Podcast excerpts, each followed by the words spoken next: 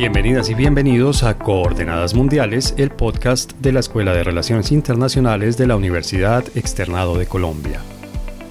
En 2011, el mundo fue testigo de protestas multitudinarias en la región del Medio Oriente, incluido el norte de África.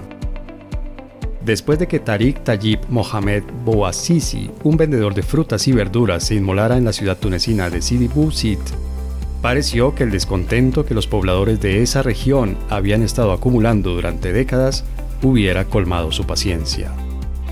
Tras Túnez, las protestas se tomaron las calles de las principales ciudades de Egipto, Yemen, Bahrein, Libia y Siria. Como resultados tempranos fueron derrocados Hosni Mubarak en Egipto, Sin el Abidin Ben Ali en Túnez, Muammar Gaddafi en Libia y Ali Abdullah Saleh en Yemen. Sin embargo, la mayoría de estos cambios iniciales fueron reversados tarde o temprano y dieron paso de nuevo a gobiernos autoritarios o a largas y cruentas guerras civiles como en Siria y en Yemen. Diez años después, el balance de las movilizaciones sociales de la llamada Primavera Árabe pareciera un vaso medio vacío. Como en cualquier situación humana, la que se vive en la actualidad no puede clasificarse completamente como una pérdida o una ganancia absoluta, en términos de democratización de esos países. Para hacer la evaluación de ese momento histórico y de los cambios realmente estructurales que pudieron haberse originado en él, nos acompañan María Teresa Aya, quien es la coordinadora de la maestría en Asuntos Internacionales de la Universidad Externado de Colombia y es internacionalista y especialista en política e historia del Medio Oriente. Víctor de Correa Lugo, máster en estudios latinoamericanos de la Universidad de Salamanca y PhD de la Universidad Complutense de Madrid, quien ha trabajado en varios países de la región, entre ellos Egipto, Líbano, Túnez, Siria, Irak e Irán. Y Felipe Medina Gutiérrez, especialista en el Medio Oriente y docente de la Facultad de Finanzas, Gobierno y Relaciones Internacionales de la Universidad Externado de Colombia. Les recordamos que seguimos grabando coordenadas mundiales desde el confinamiento impuesto por la COVID-19, por lo que la calidad del sonido lamentablemente no es la que normalmente tiene nuestro podcast. Coordenadas Mundiales está disponible en Apple Podcasts, Google Podcasts, Spotify, Deezer y SoundCloud. María Teresa, Víctor, Felipe, muchas gracias por acompañarnos en este episodio de Coordenadas Mundiales. Muchas gracias a ti, César, por la invitación. Muchas gracias, César. Muy rico estar aquí de nuevo. Muchas gracias, César, y un saludo a Víctor y a María Teresa. Muy bien, les propongo que entremos en materia. Nuestro podcast de hoy, nuestro episodio de hoy, está dedicado a la primavera árabe y yo quisiera empezar por ahí. ¿Realmente fue una primavera? ¿Es correcto llamar a todo ese proceso la primavera árabe? Yo pensaría, y empiezo si no importa, que hablar de primavera fue una referencia histórica facilista frente al tema. Cuando empezaron estas revueltas, por llamarlas de alguna manera, en el Medio Oriente hace 10 años, los medios de comunicación, sobre todo, y quienes estaban observando lo que estaba pasando, hicieron referencia a la palabra primavera porque primavera lo remontaba históricamente en Europa a las revoluciones de 1848, más recientemente a Praga en 1968, y fueron momentos en que hubo una especie de unidad general enfrenta unos temas, unas revueltas generales. En el 48 estaba el resurgimiento, la unidad alemana, las revoluciones de febrero, por eso se habla de primavera en París. Entonces la gente dijo, ah, perfecto, estos son los mismos árabes unidos en solidaridad frente a un mismo tema, eh, revoltándose. Esto es como una primavera, una primavera de nuevas ideas que va a venir. Sin embargo, no es lo mismo porque hay muchas diferencias en el, hay solidaridad entre los árabes, pero hay muchas diferencias entre lo que cada país quiere, entre lo que cada país está protestando. Y tampoco hablaría yo de un movimiento social, y acá sí prima lo académico tal vez.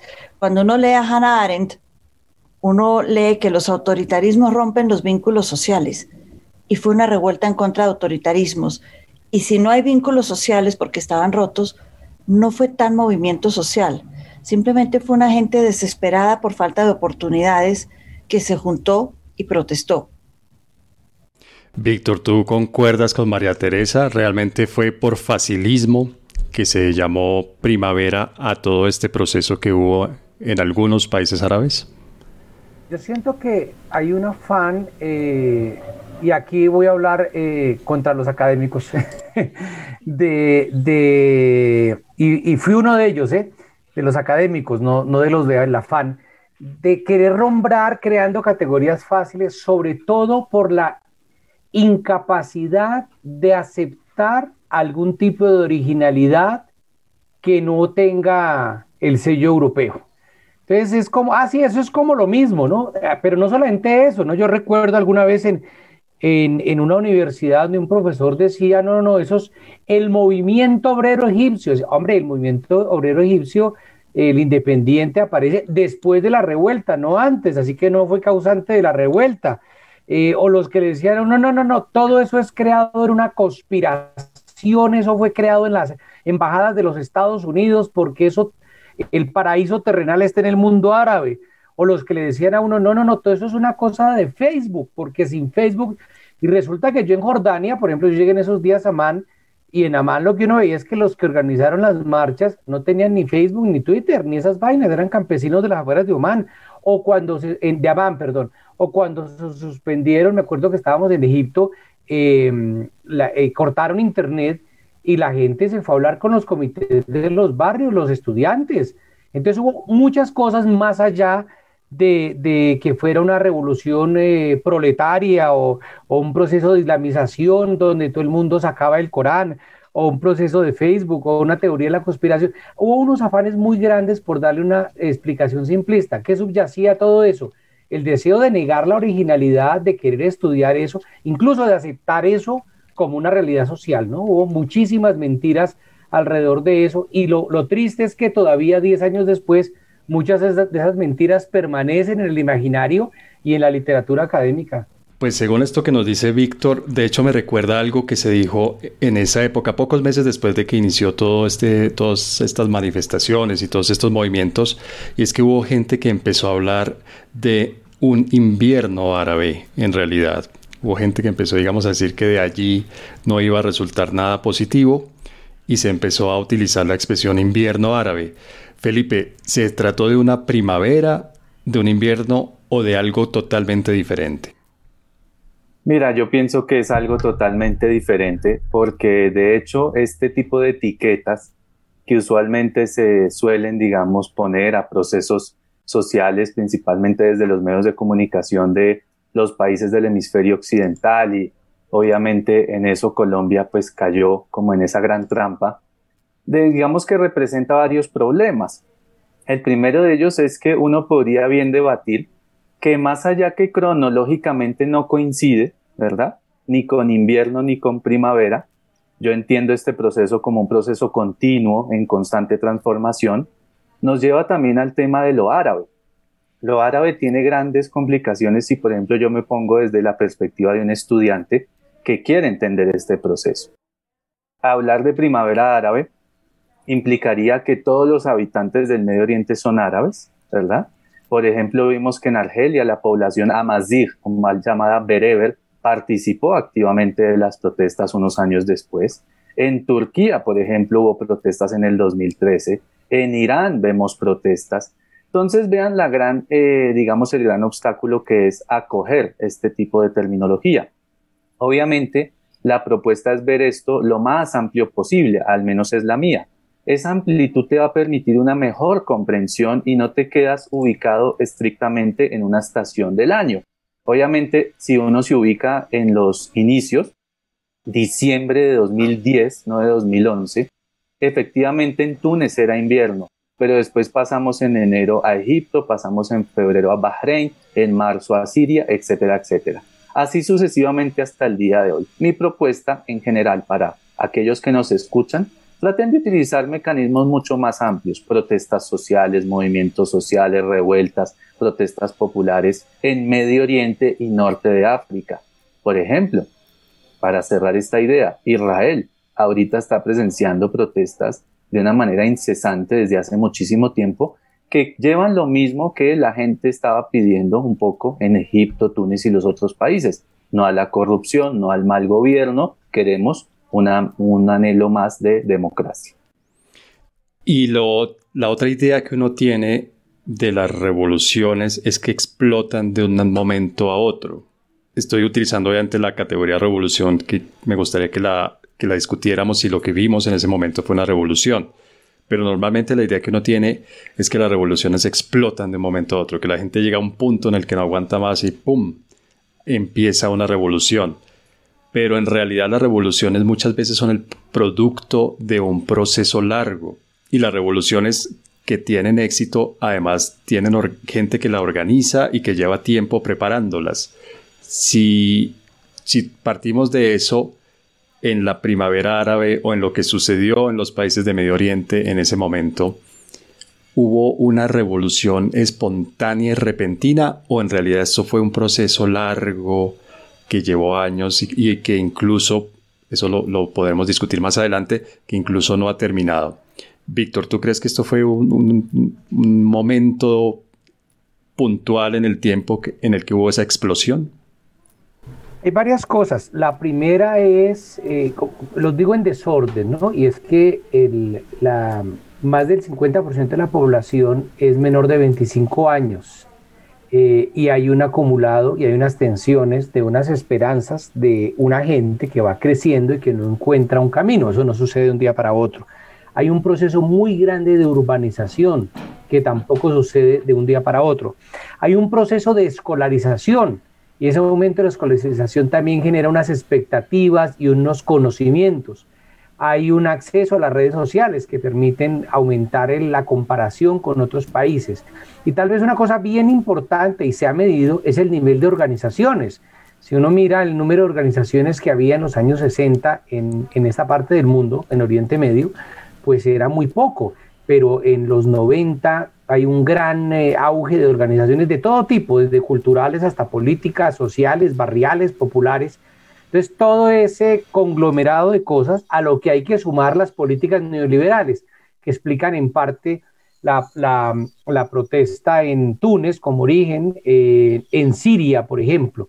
Eh, y lo que el último elemento a mencionar es la larga, la longevidad de los gobiernos con los que se protesta entonces el gobierno de Túnez estaba desde el 85, los militares en, en, en Siria, en, perdón, en, en Egipto y particularmente pues el caso Mubarak llevaba décadas, el caso de Siria, eh, pues con, juntándolo del papá hablaríamos de 50 años, el caso de Libia también, entonces son elementos acumulativos en el tiempo. Ahora, hubo sorpresas, pero también hubo organizaciones que trataron de subirse al último tren. Yo recuerdo, por ejemplo, el, cuando se hace la, marcha de Egipto, pues los hermanos musulmanes se dan cuenta dos días después de que eso era en serio y se subieron al bus y también hubo tensiones en, el caso de, de Amán, eh, de, mm, Jordania, y claro, hubo oportunismo y muchas organizaciones, entonces es como mitad y mitad, ¿no? Mitad y mitad de que hubo gente cansada, digamos que no obedecía a una organización,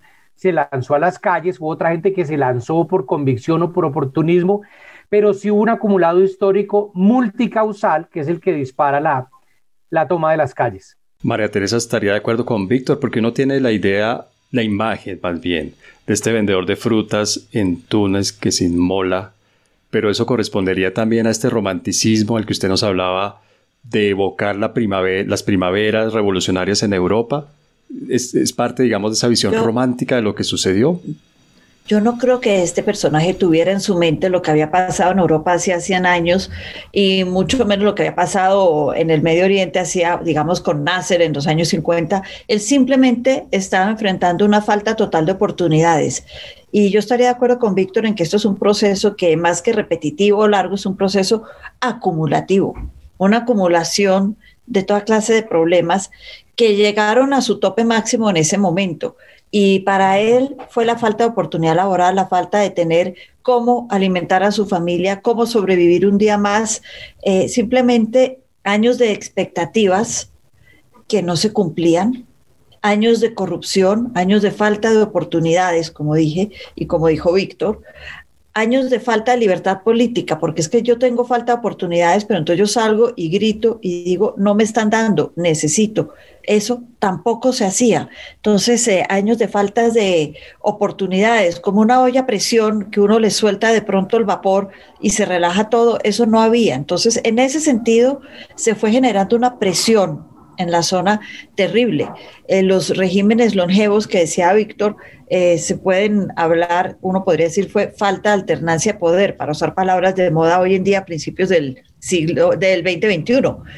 Eh, las autocracias no daban paso a las democracias y más que los medios sociales, porque hemos hablado acá de que la gente dice que Facebook, que Twitter, que la revolución de los medios sociales se nos olvida un actor más básico y que sí llega a todas las casas y que sí saben utilizar desde las abuelitas hasta los niños más chiquitos, aunque los chiquitos hoy usan redes sociales, y es la televisión. Ya en su época, eh, Samuel Huntington, en Harvard, en finales de los años 50, había hablado de la revolución del transistor en una tesis de él, y de cómo los medios de comunicación le llevaban información a gente que antes no sabía que existían, desde el mejor fertilizante de la tierra, como decía Huntington, hasta otros tipos de vida política y empiezan a generar comparaciones expectativas, yo quiero vivir la vida de la telenovela, yo quiero vivir la vida del otro, yo quiero vivir la vida. Y en ese sentido, por ejemplo, Al Jazeera en el Medio Oriente fue mucho más importante que cualquier medio social o red social. Y esto fue generando falsas expectativas, aunque no tenían por qué ser falsas, en la gente que se fueron acumulando y llegaron a esto, a esta que llamas tu explosión. Lo último es que Víctor hablaba que más de el 50% de la gente tiene menos de 25 años totalmente cierto. Y de esos, el 42% por lo menos quiere emigrar y dejar de vivir en esa zona. Eso ya nos muestra la falta de creencia en lo que puede ser mi vida en este lugar. La desesperanza, ¿no? La gente que no, no cree que hay futuro para ellos allí. Felipe, ¿usted concuerda con María Teresa y con Víctor? Porque yo tengo una duda, Felipe, yo le confieso que tengo una duda, y es por qué se dio en ese momento. Quiero decir, ¿por qué no se dio cinco años atrás o cinco años adelante? ¿Por qué en ese momento? ¿Por qué coincidió que en varios países de esa región comenzaron todos estos procesos sociales? ¿Por qué precisamente en ese momento? Bueno, lo cierto es que también hay que aclarar un poco, ¿no? Eh, a menudo, producto de esta imagen que tenemos de la primavera árabe, se entiende que se trató de alguna manera como de una ola, ¿no? Una ola inevitable que iba a llegar a la región y afectó a todos los gobiernos por igual.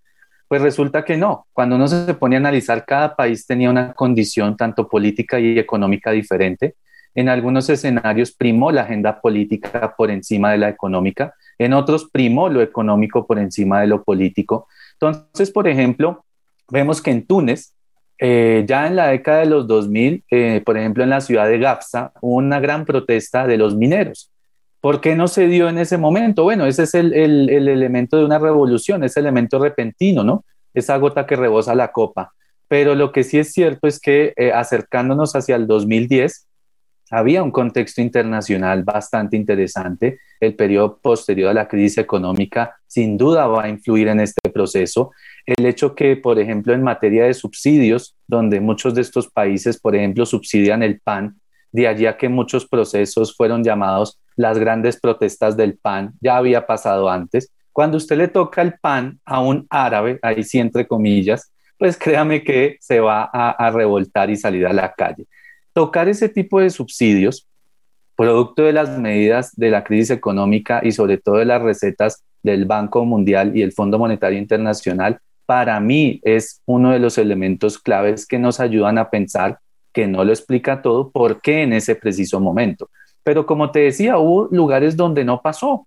Marruecos hizo reformas, el rey lleva allí muchísimos años, eh, la dinastía Alawi marroquí, eh, y a pesar de ese autoritarismo, entre comillas, y esa longevidad del gobierno, no pasó a mayores, simplemente él hizo unas reformas y medianamente manejó el tema. En el caso de Jordania pasó exactamente lo mismo. Salió el rey, dijo, bueno, ¿qué reformas necesitan? Ah, bueno, listo, hago esto y ya, se, acá, se calmó el tema. En otros escenarios, César, eh, si bien algunos lograron derrocar a sus líderes políticos y medianamente establecer un proceso de transición, que ya veremos cómo termina eso. Otros escenarios fueron intervenidos internacionalmente, truncando, por ejemplo, todo este movimiento. Entonces, eh, la invitación es aquí ver un poco la diferencia de cada escenario. En efecto, podríamos encontrar comportamientos comunes, pero yo creo, como lo dice, digamos, James Gelvin, la agenda económica y especialmente la agenda neoliberal es la que nos ayuda a explicar gran parte de estos escenarios y por qué llegó hasta ese límite, como decía María Teresa, donde ya la gente no podía más y tuvo que salir. El papel de Al Jazeera finalmente es muy interesante, desde que no le toque a Qatar, también hay que verlo, ¿no? Claro, eso sería lo que llamaríamos aquí patear la lonchera. Claro, eh, eso, si quieres lo analizamos posterior, se vio muy claramente en el tema de Yemen, por ejemplo. Pero creo yo que ese es un buen punto también interesante para aportar. Me parece un punto muy interesante. De hecho, creo que Víctor había mencionado, o María Teresa, no recuerdo, que se exageró realmente el impacto que tuvieron Twitter y Facebook y otras redes sociales. ¿no? Yo recuerdo que en ese momento que en ese momento todo el mundo dijo, la gente salió a las calles llamada por Twitter, pues por otra gente a través de Twitter y de Facebook. Víctor, se exageró, o sea, fue realmente en ese momento fueron muy importantes las redes sociales o no jugaron ese papel protagónico que muchos les dieron. A ver, los muertos fueron reales. 800 muertos en la primera fase de Egipto, los muertos de Libia, la guerra en Siria, incluso en Túnez, que fue la situación más, allí se incendiaron algunas eh, estaciones de policía y algunas, los muertos fueron reales. Eh, Mohamed Bouazizi, el, el muchacho este que se suicida, eso no fue en un game, eso no fue jugando en una PlayStation, fueron reales. Entonces me parece que hay una, un desdén por la realidad. Incluso recuerdo que en otra universidad una profesora nos invitó y decía, y la tesis de ella era, o la hipótesis de trabajo es que como era de Twitter, entonces era una revolución posmoderna. Entonces uno le dice, a ver, ni, ni qué pena coliotar, aunque no sea de mis afectos, y segundo, ni la posmodernidad es Twitter, ni Twitter es la posmodernidad, ni ninguno de los dos explica las revueltas. Pero yo quiero aprovechar para mencionar algunas cosas que pueden ser útiles para el debate. Lo primero es el, yo recuerdo cuando uno habla de revolución, la revolución rusa, la revolución francesa, la revolución industrial. Aquí no, aquí se volvió una cosa y es que se volvió, cualquiera saca un trapo, entonces la revolución naranja y la revolución de las mandarinas y la revolución de los gladiolos y entonces la palabra se genera una, una desdibujada muy grande, yo prefiero no usarla con la, la palabra revuelta, la que yo suelo usar, aunque es curioso porque fíjense que en el imaginario de los egipcios, ya no lo de los académicos, sino de los egipcios, ellos hablan de la revolución del 25 de enero, porque fue tan importante para ellos que usan la palabra revolución todo el tiempo, porque para significar que hubo un quiebre, ¿no? Y ahí vendría la discusión si una revolución son solo los resultados o también el proceso. La otra cosa es compartiendo lo que dice Felipe, por ejemplo, en Irak hubo marchas, en la plaza que también se llama Tagrira, ahí en, en Bagdad, pero pues la dinámica de la guerra opacó eso. En Sudán hubo marchas, pero el, gobierno en ese momento del señor Omar Ahmed al-Bashir no dejó hacer un carajo. En Líbano hubo un intento de marchas, pero al final la gente dijo, mire, Líbano es como caminar entre, entre, entre una caja de huevos, mejor dejes, deje así. Entonces, hubo también agendas locales que determinaron cosas. Eh, y lo otro es, eh, ¿qué tan espontáneo fue? Recordemos que en, en por ejemplo, en Egipto, en el 2008, hubo unas marchas en los estudiantes y los obreros textileros salieron a las calles. En Siria, eh, la protesta del manifiesto de Damasco, de la declaración de Damasco del 2005. Es decir, a nosotros nos llegó por la prensa que algo estaba pasando en Túnez en diciembre del 2010 y días después. Pero una cosa es lo que nos llega y otra cosa es que allá sí estaban pasando muchas cosas de las que no somos conscientes. Entonces, como no somos conscientes, eh, caemos en el síndrome de Adán, ¿no? Que es, el mundo empezó cuando yo nací o el mundo nació cuando yo me enteré de que algo pasó. Y yo creo que la cosa no es así. Ahora, un último elemento para el debate es lo relacionado con por qué se expande. A pesar de que la construcción de estados en Oriente Medio y el norte de África ha sido eh, ha causado una separación muy grande entre los pueblos, todavía sobrevive la idea de la nación árabe. Es decir, todavía la idea, fíjense que mientras Colombia es un estado con naciones dentro, el mundo árabe se define como una nación árabe partida con estados dentro, es exactamente al revés. Claro, la cosa es mucho más compleja y de pronto suena caricatura lo que yo digo y por tanto es matizable y discutible, pero entendamos que hay una cercanía del árabe de tunecino con el árabe de Argelia o el árabe de Palestina con el árabe del Líbano, entonces ahí hay como unas cercanías, ¿no? O el no árabe también, ¿no?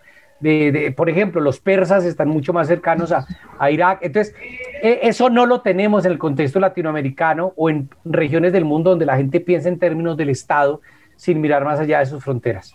Yo estaría de acuerdo con Víctor, César, en esto de la identidad árabe. Yo creo que es importante. Y si pensando en que si fue o no una revolución, tu pregunta inicial, lo que comentaba Víctor en este momento, yo creo que yo últimamente le diría un, fue un gran grito, así como uno decía, hay gritos eh, de libertad. Esto fue un llamado a la dignidad, un llamado, dignidad en árabe se dice caramba, un llamado la gente hablaba de caramba, dignidad, un gran llamado a la dignidad en el que la palabra eh, que más se oyó en su momento eh, fue irhal en árabe, que quiere decir sálganse, váyanse, dejen el poder. Es decir, un llamado a la dignidad de los pueblos por un gobierno que les dé oportunidades. Y totalmente de acuerdo, los medios no hacen una revolución, la revolución la hace la gente que está detrás de los medios ese miedo a la inteligencia artificial que tenemos todos de que algún día nos tomen los robots y nos vuelvan nada. No, nosotros seguimos controlando un poco ese tema. O sea, todavía está lejano Skynet, el de Terminator. Terminator. Nos queda claro aquí que fue un proceso, que digamos la copa poco a poco se fue llenando hasta que finalmente cayó una gota que la rebasó. ¿Esa gota tuvo algo que ver con estos medios de comunicación, es decir, con las redes sociales, o definitivamente no y se exageró el papel de los medios? Precisamente eh, coincidimos con Víctor eh, por allá en el año 2012-2013 en unas protestas en Egipto. Y entonces yo me puse a pensar estos días que estábamos preparando el podcast y trasladándome otra vez a ese escenario, yo en efecto jamás vi a nadie con un teléfono smartphone, que es lo que llamaríamos un teléfono inteligente hoy en día, que es tan común hoy, pero hace 10 años nadie tenía ese tipo de teléfono, nadie estaba grabando ese tipo de cosas con tanta habilidad como le están haciendo ahora. Yo creo que esa lección, sobre todo también porque, eh, por ejemplo, un país como Egipto, donde 50% de la población vive por debajo de los niveles de la pobreza y además el acceso a Internet no es tan amplio para una nación tan grande como Egipto, es decir, había gente allí que ni siquiera tenía un teléfono móvil.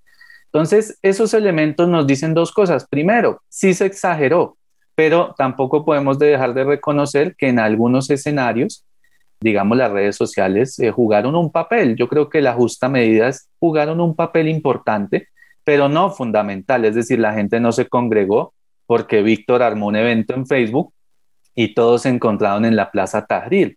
No, al, contrario, yo creo que el día a día de todas estas protestas fue eh, un poco marcando la, dinámica. Es decir, eh, los grupos sociales se activaron. En Túnez, por ejemplo, la Unión de Trabajadores fue fundamental. El sindicato de abogados también fue trascendental. Ese tipo de, sectores de la sociedad que desde aquí, eh, digamos, nadie conoce, pero cuando tú vas allá a Túnez y sabes que la Unión de Trabajadores y los abogados estuvieron en primera fila, ese tipo de organización fue la que, la que marcó la parada. Yo creería que esa sería la justa medida, no negar rotundamente que efectivamente eh, las redes sociales aportaron, pero otra cosa ya es, como decía Víctor, la revolución del Facebook obviamente, eh, digamos, no tiene un punto aquí de equilibrio. María Teresa, sería parte de esa romantización, porque yo recuerdo, por ejemplo, que a comienzos de los 90 se habló del efecto CNN. Si no recuerdo mal, fue por la Segunda Guerra del Golfo, cuando Estados Unidos contraatacó la invasión iraquí a Kuwait, que se habló del efecto CNN y es que por primera vez se veían imágenes en vivo y en directo de un ataque militar. Tal vez eso fue fascinante. Sí. Eso fue fascinante. Yo en ese momento trabajaba en Naciones Unidas y me hice la enferma durante toda una semana porque me parecía mentira que yo pudiera ver en la Esto televisión. Está quedando grabado. Esto. Mal ejemplo para los alumnos, pero me parecía mentira que yo podía ver en televisión en vivo y en directo un ataque y no tener que esperar 10 horas al periódico o o retrasado, el efecto retrasado. El tema de los medios, como les dicen, el cuarto poder es un tema que decía Samuel Huntington, lo estuvo mirando desde los transistor. Para los que no saben, transistor eran los primeros radios portables en los años 50 y los campesinos se iban al campo con su transistor en el hombro, lo ponían ahí y empezaban a arar la tierra, a hacer las cosechas y empezaban a oír toda clase de noticias, pero sobre todo toda clase de propaganda, buena, regular y mala, desde las botas que me pueden servir mejor para estar a las 4 de la mañana sembrando papa y, ah, yo quiero esas botas como las tiene mi vecino, pero las mías no, las mías son de peor calidad, a mí sí se me inundan las botas y me da gripa. Y empiezan con eso, lo que quiero decir es que empiezan las diferencias. Los medios han sido maravillosos en el sistema, han catalizado información, nos han mostrado un mundo que no conocemos, nos lo han mostrado en vivo y en directo. Hoy en día sabemos lo que pasa alrededor del globo en el momento en que pasa. No dejamos que la gente respire, ya nos estamos enterando de los problemas, pero también han mostrado las diferencias que existen entre unos y otros. Y eso yo creo que fue lo que jugó un papel primordial volviendo al tema del Medio Oriente las diferencias de el que tiene, el que no tiene, el que trabaja, el que no trabaja, el que puede comprar la comida para el día y el que le sobra y el que no. Entonces también han tenido ese lado de mostrarnos las diferencias y eso yo creo que es un factor en muchas protestas, no solo en el Medio Oriente, sino en muchos lugares del mundo. Si estudias o investigas sobre relaciones internacionales, te invitamos a participar del séptimo Congreso Nacional de Relaciones Internacionales, del 6 al 8 de octubre. Organizan Red Intercol y Universidad Externado de Colombia. Mayores informes, redintercol.net.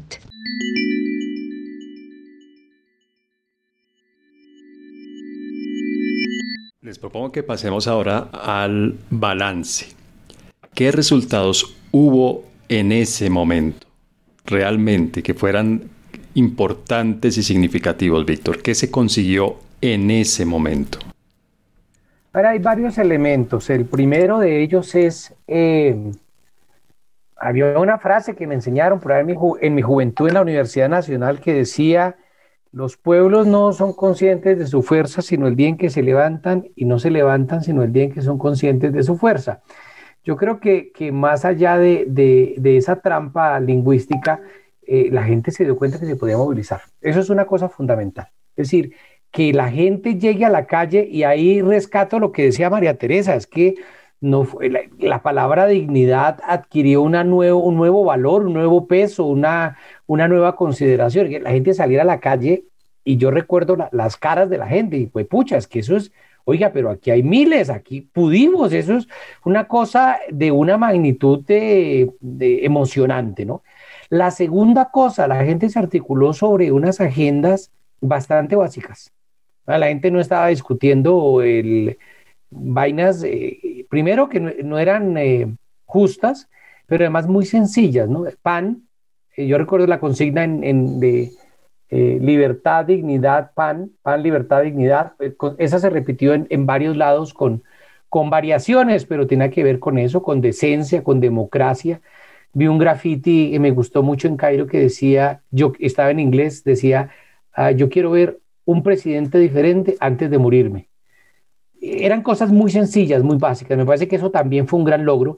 Tercero, eh, lograr eh, superar los partidos políticos. La gente se sentía atrapada para expresar su opinión política o a través del grupo A, del grupo B, o del grupo C. Por ejemplo, yo recuerdo las manchas, marchas de Jordania donde dicen, aquí no venga nadie con, con banderas de los partidos, y se dio en varios países, donde la gente prohibía, no venga con la bandera de su partido político, usted viene como sociedad civil, yo creo que es importante. Eh, se vio la doble moral, sirvió para evidenciar aún más la doble moral de, de las potencias que miraban para otro lado, que no entendieron lo que estaba pasando allí. Obama había hecho en su momento una cantidad de promesas, recuerdan cuando habló en la Universidad del Cairo meses antes, eh, prometiendo pues una cantidad de cosas para la región y se vio de nuevo la, trampa de las políticas neoliberales, ¿no? Que yo creo que eso es como, como lo, más doloroso. Eh, eh, hablando con el ministro de Asuntos Sociales de Túnez, me decía, el problema es que nosotros no teníamos plata y el único que nos prestaba era el Fondo Monetario Internacional.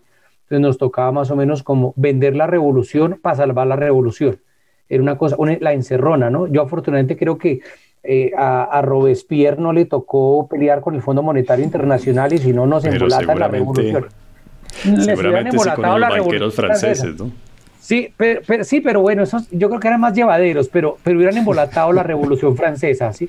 Y bueno, menos mal que no le exigieron a, a, los, a Danton y a los otros franceses tener Twitter y si no, no hubieran hecho ninguna revuelta.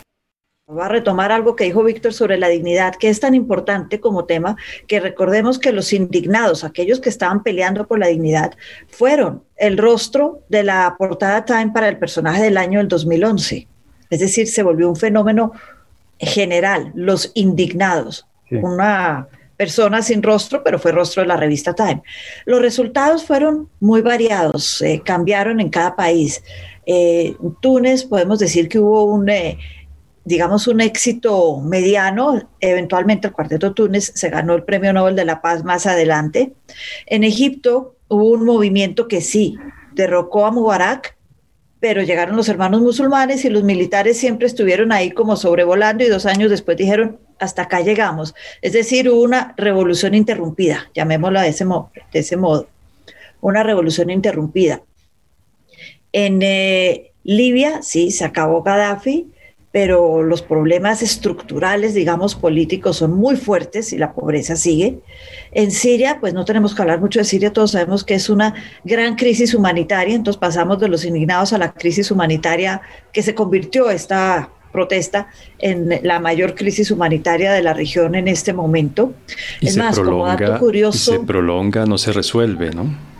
En su principio, en su inicio, eh, Kofi Annan lo envió las Naciones Unidas como el gran enviado a Siria para que tratara de matizar el movimiento y que se arreglaran las cosas. Duró 10 meses y a los 10 meses Kofi Annan volvió y se presentó en el Consejo de Seguridad y dijo, hasta acá llegué, olvídense, eso no tiene solución. Eso es una crisis, un conflicto, unos problemas que nosotros como Naciones Unidas, digámoslo de alguna manera, nos quedaron grandes.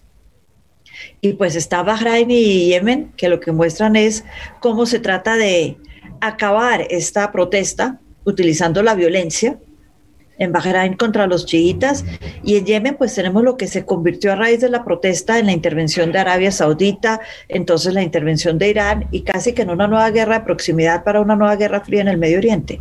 Es decir, hubo resultados muy distintos en distintos lugares.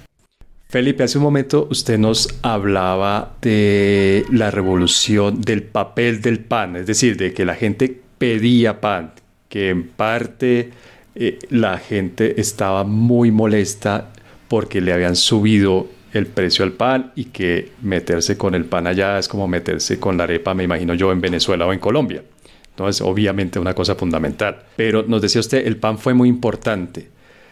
Obviamente esto es simbólico, obviamente es simbólico, pero se logró, la gente consiguió pan, realmente se logró algo tan concreto como que la gente mejorara su calidad de vida, aunque sea un poco que la gente calmara su hambre.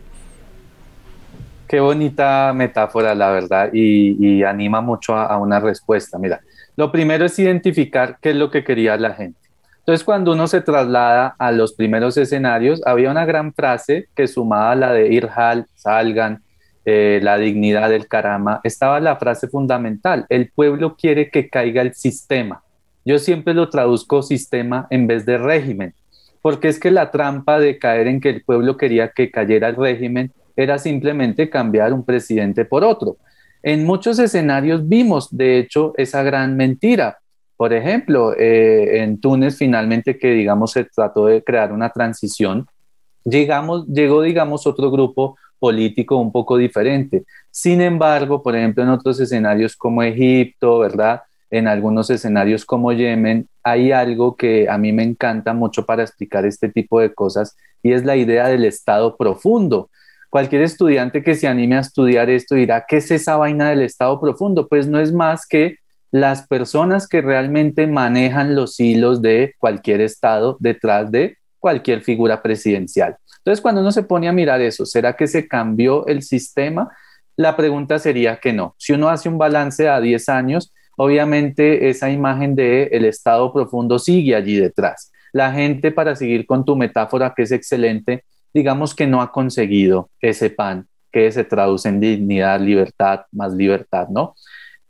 Túnez, que por ejemplo ha sido el ejemplo por excelencia, como lo decía María Teresa, en donde hay medios que se han afanado en decir la democracia en Túnez, hasta hace cinco días, digamos, todo estaba medianamente tranquilo y la gente volvió a marchar por diferentes temas, corrupción, falta de libertad, falta de justicia, por ejemplo, el tema de los magnicidios que ocurrieron precisamente durante el gobierno de transición que ganó el premio Nobel.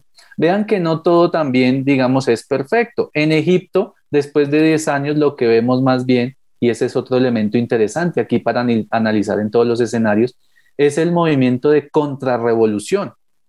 Hubo muchas fuerzas que siempre se opusieron al cambio en cada uno de estos países y que de alguna manera lograron, digamos, frenar o en efecto hacerse con el poder. El caso de Egipto, digamos, es por excelencia. Eh, ahí es donde entra en juego, por ejemplo, estas dos variables. La gente finalmente no pudo tener, digamos, lo que quería porque los militares decidieron hacer un golpe militar al primer presidente democráticamente electo, le guste o no a alguien que sea de los hermanos musulmanes o no, tenemos muchos debates, pero e, era el presidente, el primer presidente democráticamente electo. La situación que, como está ahora, para seguir con el tema del PAN, la situación económica no ha cambiado en estos 10 años. Incluso la mayoría de escenarios dicen que está peor. Eh, la situación de participación política tampoco es excelente, a excepción del caso de Túnez, donde la gente va y vota. En otros escenarios eso no se, ha, no se ha logrado. Y sobre todo que queda mucho en la agenda el tema de la libertad de expresión. Estamos hablando de algunos países donde prácticamente, y cualquiera que visite el Medio Oriente sabe, que Pilas no hable de política en público porque de pronto hay eh, gente de la Mojabarat, la policía secreta, en todo momento te están vigilando infortunadamente. Entonces, si uno vuelve a las reivindicaciones que muy bien señalaba Víctor, yo creo que muy poco se ha conseguido, pero ojo, cuando uno habla con la gente de allá, ellos están ahí, digamos, al pie del cañón para seguir con este tipo de reivindicaciones. De ahí, volvemos a lo primero que dije, la clave está en entender que esto es un proceso largo, arduo, y que muy seguramente, ojalá nos encontremos en 10 años para seguir evaluando qué ha sucedido. Pero tampoco esperemos que después de 10 años todo se solucionó tras décadas de autoritarismo y muchos problemas. Precisamente a partir de eso último que dijo Felipe, Víctor, y ya nos queda poco tiempo, entonces agradecería que fuéramos un poco más, más cortos. ¿Este proceso continúa? ¿Uno podría decir que continúa? ¿O hay países donde se obtuvo algún resultado satisfactorio o insatisfactorio, pero el proceso terminó allí? Creo que es muy difícil, eh, y lo digo en serio, sin ninguna ironía, pasados 10 años y con toda la lejanía geográfica, evaluar realmente qué se ha acumulado y qué no se ha acumulado. Creo que en la historia más adelante nos dirán, acuérdense que la Revolución Francesa tomó varias décadas, no fue un proceso lineal, ni fue un proceso que se resolviera en un día. Pero yo quiero volver a la metáfora para despedirme, además, la metáfora de la, de la, del pan.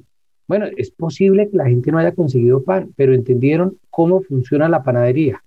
Y eso no es poca cosa en el mundo árabe enterarse uno quién es el que corta la masa, cómo se decide el precio, cómo se va al mercado, crea una conciencia política. Eh, Felipe me comentaba alguna vez en uno de los viajes de la Túnez que estaba sorprendido porque, porque, y me lo decía también otro colega, que al comienzo se, hablaba era de fútbol, y pronto dice, terminamos hablando de política. Ese solo hecho de que la gente en los bares cambie la agenda y se atreva a hablar de política, que la agenda se atreva a decir, hombre, Bashar al-Assad no es Dios, que la gente se plantee, bueno, en Líbano hay que hacer alguna cosa, hombre, los militares de Egipto han cometido violaciones sistemáticas de derechos humanos. Ese solo hecho de acercarse a cómo funciona la panadería ya es, no es cualquier cosa, es una cosa significativa. María Teresa, ¿el proceso continúa o países donde con la fuerza se terminó el proceso? No, esto es una crisis eh, estructural y las crisis estructurales y cambiar los sistemas, para usar la palabra de Felipe, continúan. Es una crisis estructural en contra del autoritarismo árabe. El Medio Oriente y esta zona sigue siendo un hervidero de pasiones, de políticas, de ideas y de oportunidades perdidas. Para usar la palabra otra vez. Y mientras eso se mantenga, yo creo que la crisis desafortunadamente continúa, para no hablar de los efectos que decíamos antes de la primavera árabe, por ejemplo, la crisis humanitaria en Yemen. Eso sigue desafortunadamente. Entonces, eh, es una pelea, un enfrentamiento contra un modo político, un estructuralismo político, llamémoslo así, y eso es de lento resolver, por ponerlo en palabras de Víctor. Es una cuestión lenta que no se va a resolver de la noche a la mañana y por ende continúa. Felipe, ¿este proceso terminó? Porque uno tiene la impresión de que en Siria continúa con un desgaste trágico. Trágico quiero decir, es un desgaste que cuesta vidas humanas todos los días. Y en Yemen también vemos un país absolutamente devastado por todo lo que ustedes nos han explicado. Pero hay países donde el proceso continúa, digamos, de una manera menos trágica. Eh, César, yo creo que en todos los procesos, como dice Víctor, la llama quedó ahí. Es decir, esa lección eh, quedó aprendida. Tanto que Argelia, que no fue un escenario de los primeros, entre comillas, vino en el 2016 con una pancarta muy bonita. No queremos la misma trampa de lo que sucedió en Egipto que era que los militares se tomaran el poder. Entonces, el hecho de que después en Sudán se consolidaran las protestas, el hecho de que en Israel haya protestas, el hecho de que en Turquía también recientemente existan protestas, en Irán, en varios países, eso crea, digamos, un anhelo de que esto va a seguir para adelante. Es decir, hubo una primera, llamémosle tanda de escenarios, hay ahora una segunda tanda de escenarios y muy seguramente que de hecho es una cuestión también, también un poco de, dignidad. En la península arábiga, por ejemplo, las monarquías del Golfo, en algún momento, como decía un gran profesor mío, Luis Mesa del Monte, veremos hasta qué punto el sistema económico de beneficios que ellos les dan a su población va a poder opacar la agenda política de ahí. No creamos que ningún gobierno de toda la región del Medio Oriente está a salvo, este proceso de cambio, eh, como decía Víctor, la panadería, eh, yo creo que está activo. Entonces, para concluir, eh, la verdad que yo lo de Siria lo veo ya en término práctico, casi que está terminado, tristemente, pero por varias razones. Lo primero, se estableció un acuerdo de paz donde no participó Estados Unidos y más bien Rusia, Turquía e Irán, que más o menos opacó un poco el tema de la guerra hay gente volviendo a Siria, con esto no quiero decir que haya justicia. Y en el tema de Yemen a veces le echamos la culpa, no, que el sistema árabe o el sistema de la región, pero si ahí vemos claramente, como lo dijo Joe Biden, que la intervención de Estados Unidos fue crucial. A veces olvidamos que hay potencias extranjeras hegemónicas que son las que han creado este tipo de crisis, no solamente los habitantes de la región y sus líderes. Entonces, esto va a seguir y esto es lo emocionante de poder hacer este tipo de podcast con grandes compañeros para poder darle seguimiento. Eh, si le seguimos dando seguimiento, no nos va a sorprender para nada cuando, por ejemplo, en Arabia Saudí estallen las protestas. La recomendación bibliográfica de Coordenadas Mundiales. María Teresa, la gente que quiera saber más de este tema, ¿qué le recomendamos a esa gente? Existen varios recursos. Yo sé que Víctor y Felipe tienen recursos en español, entonces yo me voy a ir por otro lado. Si uno quiere ver la otra cara de la moneda, hay un libro de Elliot Abrams. Elliot Abrams fue asesor de política exterior de varios presidentes en Estados Unidos, profesor en la Universidad de Harvard, que escribe un libro sobre cómo es el realismo y la democracia en el Medio Oriente y qué se puede aprender de la primavera árabe desde una perspectiva más teórica y como digo yo, desde el otro lado de la moneda, no es escrito por un árabe. Hay una mujer que escribe sobre todos los temas de, de lo que ha pasado y cómo se relacionan con el petróleo. Hablábamos del Fondo Monetario Internacional, que a mí me encanta, desafortunadamente no la he conseguido en español, pero me he leído todos los libros de ella y me parece que hace unos análisis maravillosos de la historia del Medio Oriente de los últimos 40 años, que se llama Kim Gatas su último libro en español se llamaría La Ola Negra, Black Wave, y es muy interesante sobre, empieza con la revolución iraní en el 79 y termina con lo que está pasando hoy en día en Yemen y en Siria. Y realmente es un libro muy bien escrito. Ahora, ya que hablé de Irán, y con esto termino, hay un clásico, y como clásico es un libro que no fue escrito en los últimos años, para mí es un clásico de la revolución iraní, de lo que pasa, se lee muy fácilmente y me encanta, que se llama Persepolis. Es más, la autora de Persepolis, esto es un cómic, además ese es un cómic, no es un libro lo vi como película. palabras. la película es maravillosa. Fue exitosísima. Y la autora, que además fue guionista de la película, estuvo en el Hay Festival de Cartagena hace 15 días y realmente es una persona maravillosa. Entonces, Persepolis como clásico. Gracias, Víctor. ¿Cuál sería tu recomendación para la gente que quiere enterarse mejor de todo esto? Bueno, yo voy a, caer en una cosa poco recomendable, la actitud, pero recomendable el libro, que es autorrecomendarme. Adelante. Eh, hay, hay, un estudio de caso, yo creo que el más doloroso de todas las revueltas eh, árabes, y es el caso sirio, que terminó muy, muy cruel. Yo visité Siria varias veces, eh, con, estuve con Hezbollah, con el Ejército Libre Sirio, estuve con los kurdos, estuve en Damasco y fruto de eso saqué un libro que se llama eh, Siria, donde el odio desplazó a la esperanza. Es un libro que salió con Aguilar hace un par de años, en marzo del 2019, y yo lo recomiendo porque me parece que como estudio de caso, construido con entrevistas en el terreno, fundamentalmente trabajo de campo, sirve para entender un poco las complejidades. Bien, muchas gracias. ¿Y se consigue en librerías colombianas? Sí, sí, sí, es un libro publicado por, por Penguin Random House, pero salió aquí y funciona, ha funcionado en, las librerías colombianas, se consigue sin problema en las, en las principales librerías. Muchas gracias. Felipe, ¿cuál sería su recomendación? Eh, mira, tengo varias para el público interesado. Lo primero, si les gusta más ver una película, en Netflix está el documental de Square o La Plaza, o en realidad su nombre sería Tahrir, Ello habla específicamente del periodo post-Mubarak y antes de la elección de eh, Mohamed Mursi. Entonces ahí van a ver una parte gráfica bastante interesante. Una cosa uno es hablar aquí otra cosa que ustedes mismos lo vean en un material audiovisual. Eh, recomendación bibliográfica en nuestra universidad, en la biblioteca de la universidad tenemos un libro del Colegio de México, El pueblo quiere que caiga el régimen. Fue un examen preliminar hacia el 2012 y que nosotros desde, eh, en consonancia con Oasis, publicamos un número, que de hecho Víctor participó, Oasis número 27, está todo en digital en Internet, donde precisamente hacíamos un balance con Mariev hacia el año, si no estoy mal, 2017-2018, donde hay 11 textos, todos sobre eh, temas de las protestas populares. Y finalmente, eh, obviamente, un libro de Víctor que la verdad me gusta mucho porque si lo pueden adquirir tiene una parte de fotografías en el lugar que se llama Las Revueltas Árabes de Le Monde Diplomatique. No estoy seguro si se todavía se sigue consiguiendo, Víctor, pero aprovecho para digital, claro. En, en, mi página web victordecurrialugo.com está descargable igual que otros libros de manera gratuita.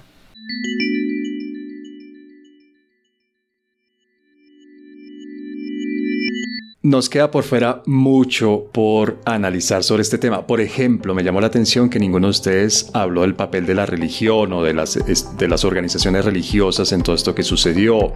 En Sudán, si no recuerdo mal, el movimiento fue principalmente femenino, es decir, hay una cantidad de temas que valdría la pena analizar y profundizar, pero que pues lamentablemente el tiempo se nos acaba hoy. Quedan muy invitadas e invitados para que nos acompañen en un próximo episodio que le dediquemos a esto más adelante en el futuro. Por ahora le agradezco mucho a María Teresa, a Víctor y a Felipe su participación en este episodio de Coordenadas Mundiales y ojalá nos puedan acompañar en el futuro para hablar de este y de otros temas de una región que siempre es interesante. María Teresa, muchas gracias. Muchas gracias César, un gusto estar aquí, siempre es interesante y un gusto haber estado con este panel hoy. Muchas gracias y que tengan un buen día. Víctor, muchas gracias por habernos acompañado. A ti César, a la compañía de Felipe y de María Teresa y a las personas que nos escuchen. Y finalmente Felipe, pues como siempre ya, ya has participado como María Teresa en varios episodios. Una vez más, gracias Felipe por acompañarnos. Gracias por invitarme César, un placer haber compartido con María Teresa, un honor y con Víctor como siempre. Muchísimas gracias. Espero disfruten este podcast y sigan investigando o preguntándose sobre este tema.